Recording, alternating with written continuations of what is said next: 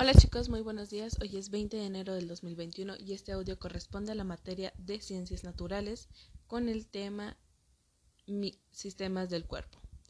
La semana pasada estuvimos trabajando con el sistema nervioso y en esta ocasión nos toca trabajar con el sistema inmunológico.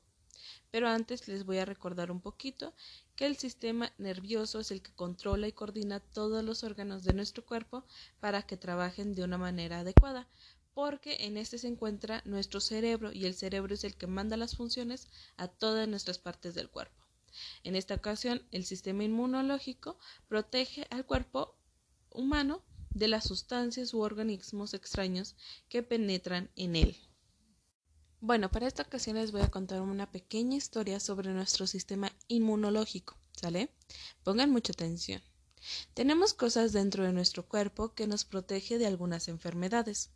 Estas cosas, a las que llamaremos protectores, son nuestro sistema inmunológico. Un tipo de protector es la célula B. Las células B fabrican inmunoglobinas, también llamadas anticuerpos que ya muchas veces a lo mejor estuviste escuchando esta palabra. Pero son aquellos guardias con diferentes funciones que protegen nos protegen de enfermedades. Su trabajo es eliminar los microbios como son virus, hongos, bacterias que entran en nuestro cuerpo humano y nos hace caer y estar enfermos. Vamos todo el mundo en marcha. Tenemos trabajo que hacer, dice un pequeño eh, anticuerpo. La IgM es la primera en ayudar. La IgM protege nuestra sangre y otros cuerpos, otros órganos de nuestro cuerpo. ¿Qué es IgM? Es el sistema inmunológico, ¿sale? Entonces, esta es la primera que nos va a ayudar y nos va a proteger toda nuestra sangre y otros órganos para que se encuentren sanos y no tengamos enfermedades. El sistema inmunológico viaja por toda nuestra sangre para llegar a los microbios. ¿Sale? Estos o los anticuerpos también nos ayudan, nos protegen de lugares donde hay saliva, lágrimas y mocos, como la boca, la nariz, los pulmones y los intestinos.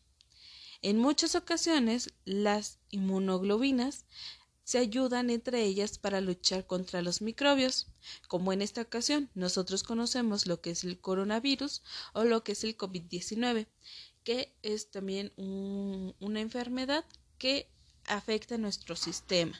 Entonces, estos, estos pequeños anticuerpos nos ayudan a protegernos de gran manera, sin embargo, también nosotros hay que apoyarlos para cuidarnos. ¿sale? Estos podrían eliminar la enfermedad, pero recuerden que no están solos, sino también tenemos que poner de nuestra parte. Otro tipo de protector es la célula T. Son, son también muy importantes en la sangre y también van por todo nuestro cuerpo. Hay tres tipos, de células T, las destructoras, las colaboradoras y las reguladoras. Las destructoras matan todos los gérmenes y en el caso de las colaboradoras avisan a las células destructoras para que maten a los microbios y digan a las células B cuando tienen que fabricar más anticuerpos. ¿Sale? Entonces las células T reguladoras le dicen a las células B y a las otras células que el cuerpo está mejor y que pueden parar de fabricar anticuerpos. De stop, ya eh, descansen, nuestro cuerpo se encuentra sano, vamos a eh, descansar un tiempo. Entonces, sin embargo, siguen estando en constante eh, producción, pero un poco más elevados cuando estamos sanos. Otro protector es el fagocito. Los fagocitos se comen a los microbios para poder eliminarlos y también mandan señales a otros fagocitos para que los ayuden. Entonces empiezan a reproducir, se empiezan a juntar y estos eliminan a todos los microbios. El último protector es el complemento. Son aquellas 18 proteínas diferentes que trabajan juntas para protegernos de las infecciones. Entonces, el sistema del complemento trabaja con las inmunoglobinas y con los fagocitos para poder eliminar más rápidamente todos los microbios. Entonces, todos en conjunto ya eliminarían aquellos microbios, virus o bacterias que estuvieron entrando a nuestro cuerpo. O sea que hay anticuerpos fabricados con la célula B, tres tipos de célula T, los fagocitos y los complementos. ¿Sale? Si pueden por ahí escriban estos cuatro tipos de anticuerpos que estuvimos platicando. Se los vuelvo a repetir. Las células B, los tres tipos de célula T, los fagocitos y los de complemento. Pero algunos de, de nosotros no tenemos todos nuestros protectores o los tenemos pero no trabajan adecuadamente. En algunos casos los microbios entran a nuestro cuerpo a través de los ojos, eh, también pueden entrar por la nariz, la boca o los pulmones o también la sangre. Y no todos tenemos la protección que necesitamos para poder matar a los microbios. Así, los microbios pueden multiplicarse y nos enfermamos. Quizás nos sentimos muy cansados o tenemos fiebre o dolor de garganta o mucha tos o nos duele los oídos o el pecho o nos duele el estómago, etc. Y el médico dice que es una infección. Entonces hay que cuidarnos cuando sentimos todo eso, hay que decirle a mamá, papá, a sus abuelitos, a quien tengan cerca para que también los cuide y les den un medicamento para en esta ocasión. Ahorita les voy a explicar. A veces tenemos que ir al médico y es posible que tengamos que ir al hospital para que los médicos y las enfermeras nos cuiden. Pero si no tenemos suficientes y, y Anticuerpos para podernos proteger hay maneras para obtenerlas.